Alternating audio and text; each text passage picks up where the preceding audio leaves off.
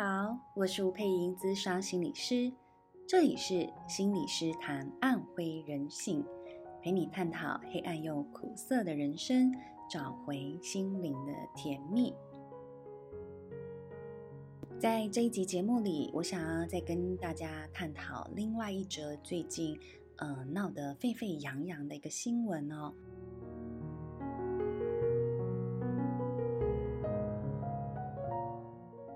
这个新闻呢，呃，一播出来了之后，其实受到了广泛的讨论。不晓得大家还记不记得，在八月底的时候，在高雄市有一名十四岁的国中少女，她搭高铁北上到新竹之后失联，接着就呃，少女的母亲在脸书还有各大社团开始贴文协寻，并且报警，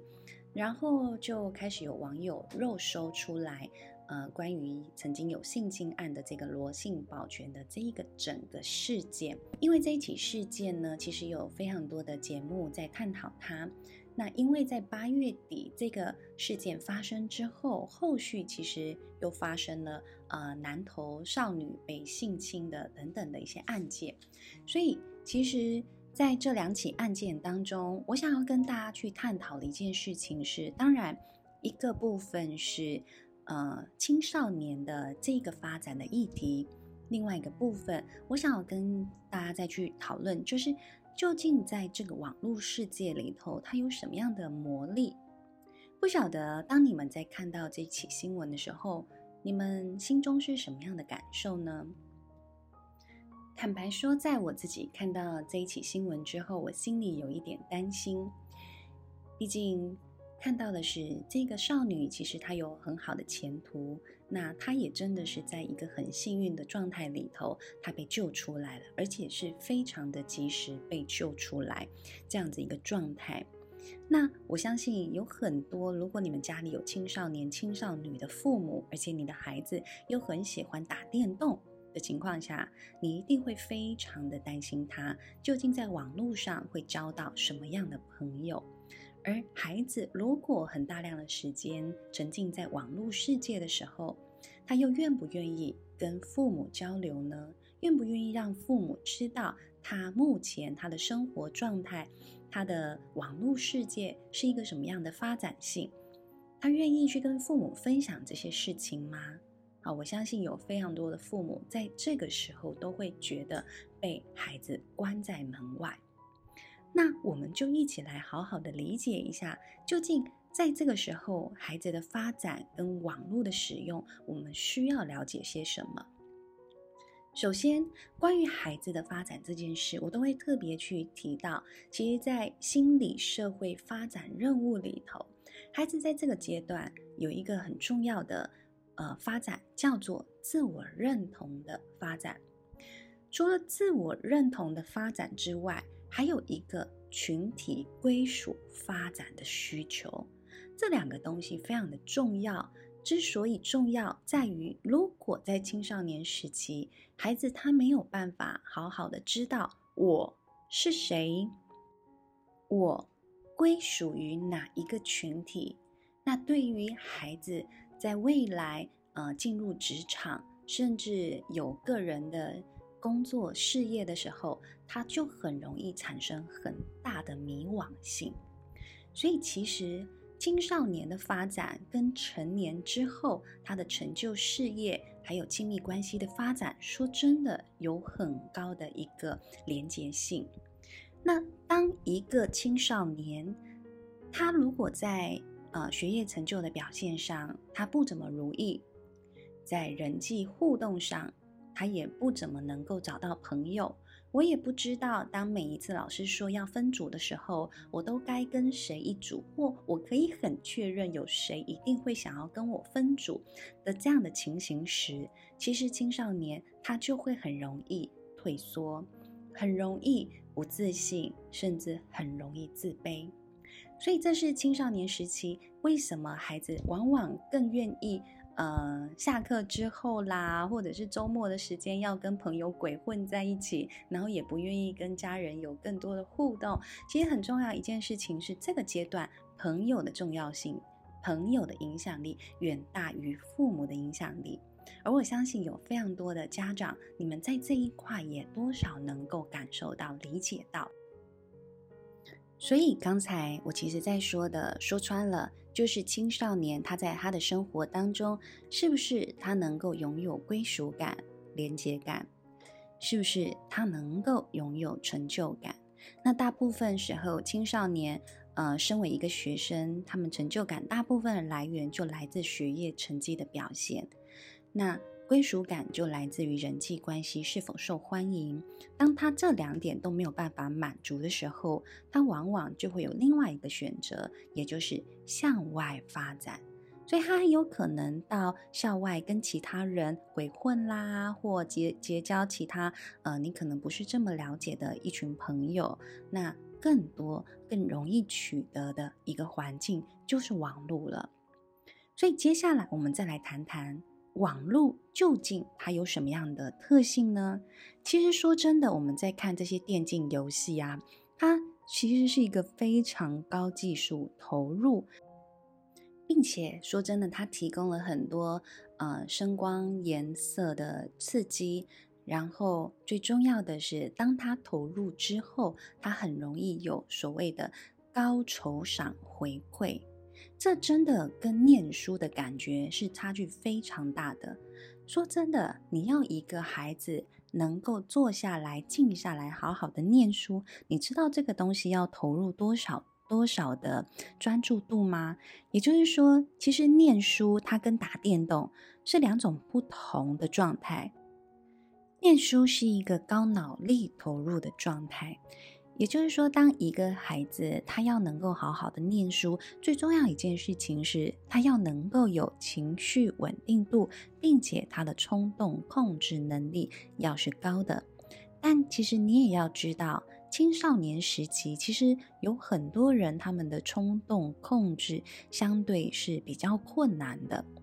所以，这些冲动控制相对困难的孩子，你会看到他有时候上课的时候都提不起精神。为什么？有时候其实是他们的脑袋或他们的身心需要有大量的声光刺激来帮助他们觉得有趣，而且有活着的感觉。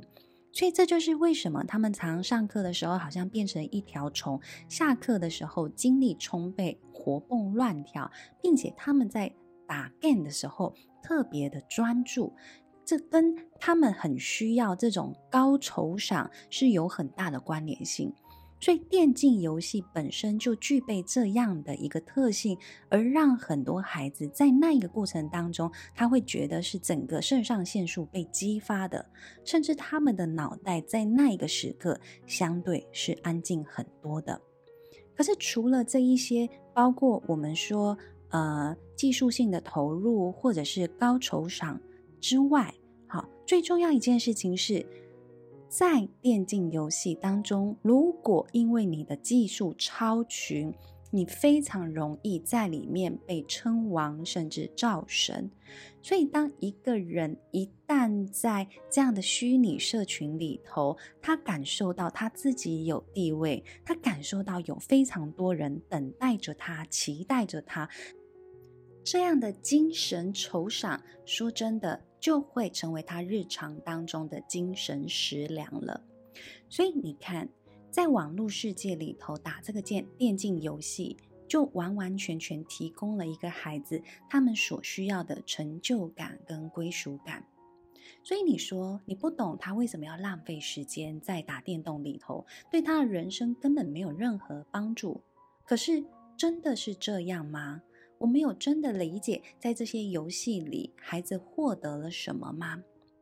所以，如果你要拿开他的网络世界跟网络的这些声光影音的刺激，你首先要先问自己的是：那我日常生活当中又要用什么东西去满足孩子的这些需求？因为说穿了，这一些心理需求是孩子最重要的一个精神食粮。他并不是你跟他讲说，我已经都提供给你这么好的物质条件跟生活了，你为什么身为一个学生最该基本做的责任角色的义义务，你都做不到呢？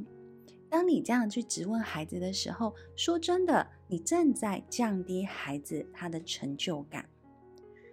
那你就会说，好，那如果孩子已经有网络成瘾的问题，那甚至他已经快要嗯完全的荒废了学业，然后他呃并不想要放弃他的网络世界，那到底我身为一个家长或老师，我可以掌握些什么？其实很重要一件事情，你就要回来去思考，什么是孩子生活当中的有能感，也就是这一个呃状态，是他可以有能力、有掌控的感觉，这是最重要的。而通常所谓的有能感，正是克服网络成瘾最重要的关键。所以你拔掉他的网络线，你斥责他。甚至你觉得他一无是处的这一些评语跟动作，说真的，就是更强化他的无能感，那就会让他更不知所措，或更没有其他办法的往网络去钻。所以，网络世界里，你没有办法去用一种围堵的方式去避免他再接触网络。因为他总是会有办法，因为他是精神食粮嘛，没有他，基本上孩子会觉得活得非常的痛苦的情况下，他一定会无所不用其极的去取得。那我们就强化他生活当中的有能感，有能感之外还有连结感。那你就要去思考一件事情是：好。那如果我们全家人都一起进来去支持这个孩子的情况，我们可以怎么做呢？好，最重要一件事情是，你们要先评估你们目前的关系状态。首先，我们要去知道，孩子对于打电动这件事情、打网络游戏这件事情，他们有觉得困扰吗？假设孩子真的有觉得困扰，那太好了。那孩子某种程度是在乎你的感受，他也在乎自己的未来，只是他现在对于自己的行为是很难控制的。那么，其实我们只要强化对孩子的肯定，强化孩子对于这件事情的觉察跟认知。并且在他需要支持跟陪伴的时候，不断的陪伴在他身边，然后不断的给予肯定，基本上这个状况可以还蛮快速的就消除了。但是，孩子如果一点都不困扰，甚至孩子不困扰之外，他也不把父母的担心、不把父母的烦恼放在眼里，这个情况。你就要重新去反思，发生什么事情，亲子关系走到这一步了。因为当孩子不再在乎父母的开不开心，那代表的是很有可能，反正我做什么，我父母都不会开心啊。会不会孩子已经出现这样的意向？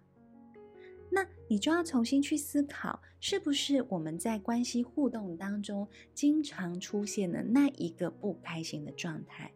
而这个不开心，可能不一定是你对孩子不开心哦，而是身为父母或师长本身，你大部分的时间都表现得不开心。而这样子不开心的状态，其实在互动里头，我们就会传达了非常多负向的讯息，包括否定、指责、批评、不看好，做得好是理所当然，做不好就该骂。而这个时候，孩子可能就会形成一个习惯是：是反正我不管怎么样，我都得不到正向的肯定时，那我就去寻找寻找我内心里头我觉得我可以被获得肯定的地方。所以，网络世界又成为他们的选择了。因此，这就回到了我们一开始探讨的这个新闻事件：何以这个孩子就这样相信网友的话，能够？呃，就自己跑去新竹跟网友约见面，这其实算是一个还蛮知道自己在做什么的孩子，因为他是为了赚钱而去的。但你可知道，有非常多的孩子，他在网络的交友，可能很快的就是发展了亲密关系。那有时候家长其实就很不能理解，是到底为什么你感你在家里你感受不到爱吗？为什么你要去跟网友碰面，然后就这样相信网友的话？这时候我们真的就要再回来去思考孩子的其中一项发展议题是自我认同，也就是我究竟是谁嘛？那如果孩子在生活当中他很难知道自己是谁，但是当他跟这个网友在一起的时候，互动过程当中，我不断的被支持了，我不断的被看中了，被赞赏了，甚至从他的眼睛里所看到的我，比我自己所想象的我还要来的美好的时候，说真的。这个孩子跟网友的关系就已经超乎了一般朋友，甚至他们可以发展到更具有支持性的一种朋友关系。因此，对孩子来说，这个网友根本就不是很遥远的网友，而是在心灵层次上一个很高支持度的精神支柱。听到这里，有没有觉得真的蛮可怕的？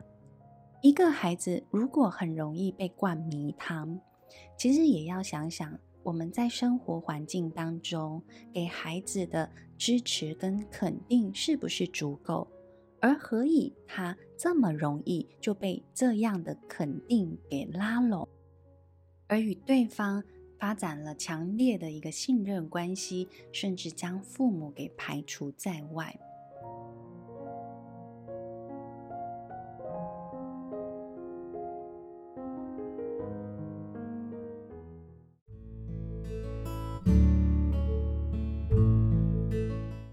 在下一集的节目当中，我将会与